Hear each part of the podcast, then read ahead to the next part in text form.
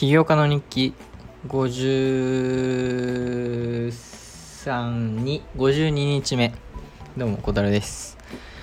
えー、っと今日は学校の授業がない日だったのでずっと勉強とアプリの方やりました。えー、っとね今日まずその昨日朝やるって決めたその朝ね起きたらその何をするかっていうのをまあ何個か決めてそれをとにかく終わらすっていうやり方をねしてみて実践してみて。で今日やりたいことをリストアップして今日それを無事ねできることができました。マジで今日めっちゃ集中できてなんか勉強すごくはかどった気がします。でえっとまあ暗記の問題をね足して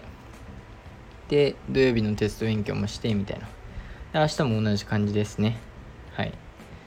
で、えー、っと、まあ、それはとりあえず置いといて、そうで、今日大学の勉強してからアプリのね、方をやったんですが、えー、っと、まあ、昨日のポッドキャストを聞いてくださった人はわかる、あの、は知ってると思うんですが、僕、その昨日、ウェブアプリ版をリリースして、今、その、えー、これからの LikeU をどういうふうにえー、っとまあなんかより人が使いたくなるようなアプリにするかっていうのを、まあ、最近この2日間とか考えてたんですよ。で昨日はマジでなんかめっちゃぼやぼやっとしたアイディアとかがあって、まあ、あったら面白いなみたいな。っていうのがあってでそれを今日うんとノートにいろんなね UI のイメージだったりとにかく思いついたことを書きまくりました。はい。あのー、正直そのなんだろう。UI がどんだけなんか変変とかなんかあんま見栄えが良くなくてもとにかく全部書いてみました。で意外とねそうやって書いていくとそのどんだけめっちゃ変なアイディアでもとかなんかめっちゃ変な UI でも。なんかそっから別のアイディアにつながることが結構多いんですよ。なのでなんかねアイディアがある人はとにかくその綺麗なアイディアというかものを書こうとするんじゃなくてノートとかあるならもう頭に思いついたものを全部書く絵だったり僕アプリなのでその UI のイラストとかを描いてそこからねえっ、と想像を膨らませてったんですがなんかうーんこのアイディアどうかなみたいな風なスクリーンの描写を何個しただろう30個ぐらい書いてそのうち29個は全然しっくりこなかったんですよ。で1個なんかちょ本当に適当に4つ四角を書いた、えー、もの4つ四角を描いたイラストから、えー、と想像を膨らましてこの今ね今のところたどり着いたアイデアまでに発展できたんですがなのであのアイデアがあったらマジで全部書くことは結構おすすめですね。はい。でえー、っとそう。でその四角4つのアイデアからそこからねいろいろ発展させてなんかねえー、っと結構面白いものがね出来上がってきました。はい。えー、っとまだ本当に全然アイディア段階で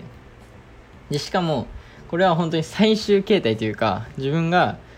最後こんなアプリだったらいいなっていうのを全部殴り書きしてて。なのでその作るってなったらこっからねじゃあどの機能をまずいらなくてみたいな。最低限の機能をまた見つけてそれを MVP として作ってみたいな。もうね多分これアプリのアプリだけじゃなくてどんなビジネスやるにあたっても多分やることは結構似てる気がしてきました。まあ僕あんま他のビジネスとかあんま知らないんですけどけどでもその多分最初は自分が最終的にこんなものがあったらいいなとかこういうプロダクトがあったらいいなとかこういうアプリがあったらいいなから始まってで、まあ、どうしてもねその最終形態をえっ、とイメージしたいんですがまあそれ最初別にそれすることは全然いいと思っててなんかそそれをした方がなんか目指してるものが分かるみたいな。でそこゴールがあるともっとやる気にもなるかなと思うんですがとりあえずその最終形態を、まあ、自分の頭の中でイメージできるぐらい、まあ、UI としてアプリだったら UI をね Figma で作ったり実際のプロダクトだったら、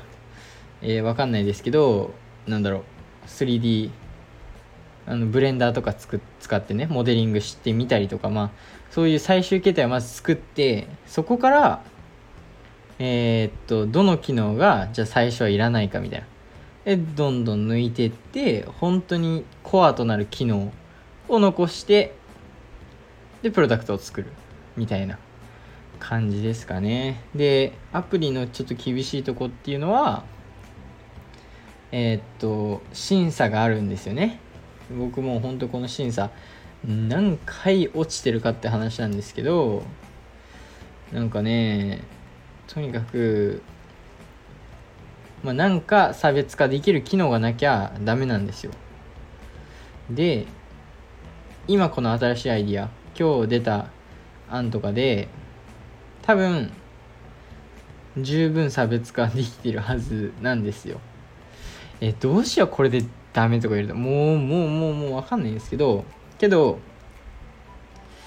これは多分大丈夫です。はい。はい。まあまあまあ。でえー、っとそうですね。でまだ本当にノートに書いてる段階なんで Figma でね UI 作ったりも全然してなかったり実際その今イメージできてるページ数も1個とかなので本当にマジでまだまだアイディア段階というかなんかこの今後その2日とか3日ぐらいかけてこれをやっていくにあたって全然違うアイデアにまた変わるかもしれないんですけどけど今の現段階だとなんかね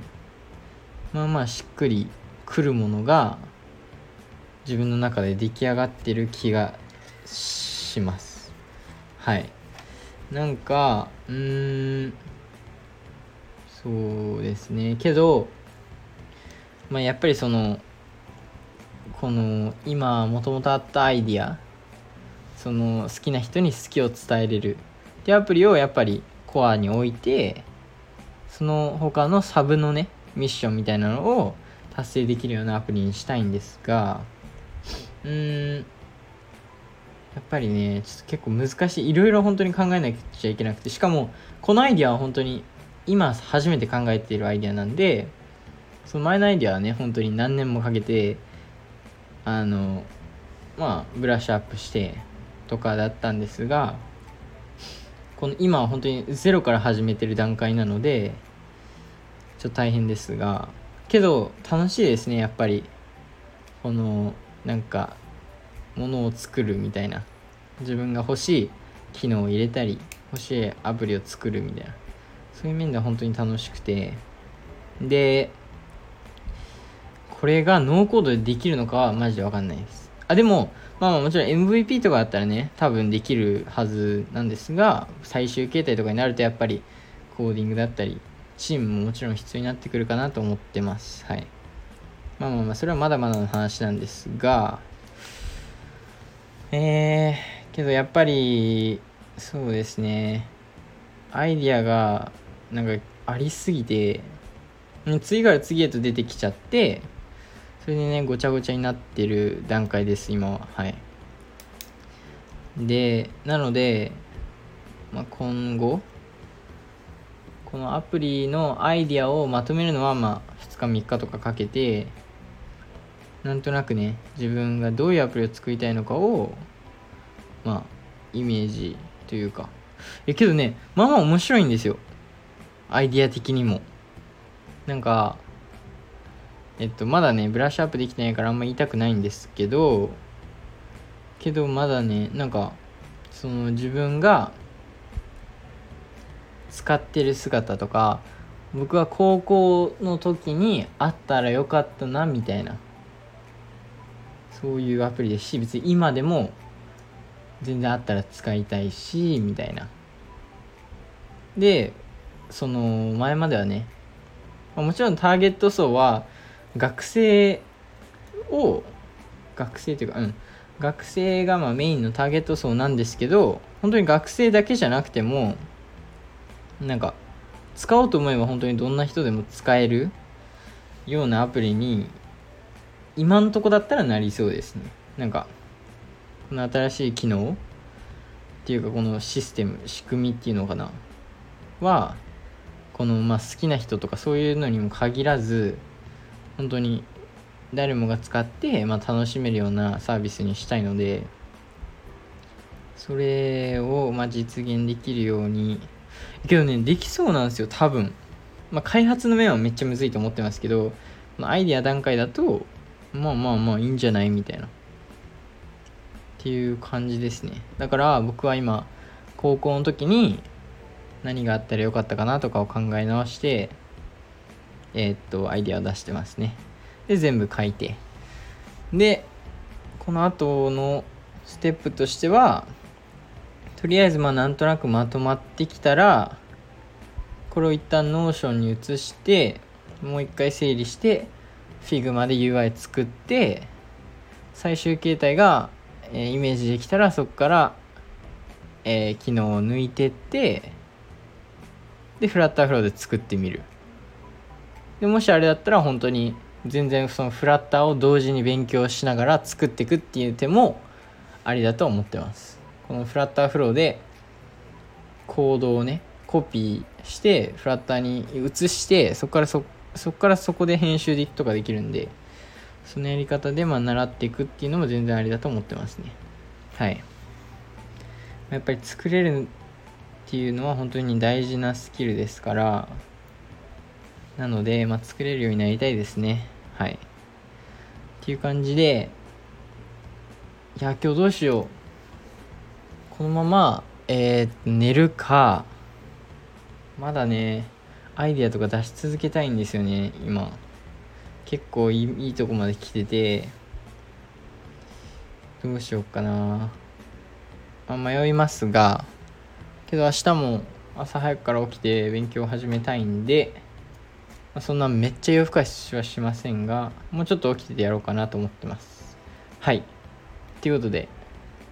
頑張ります。また明日。バイバイ。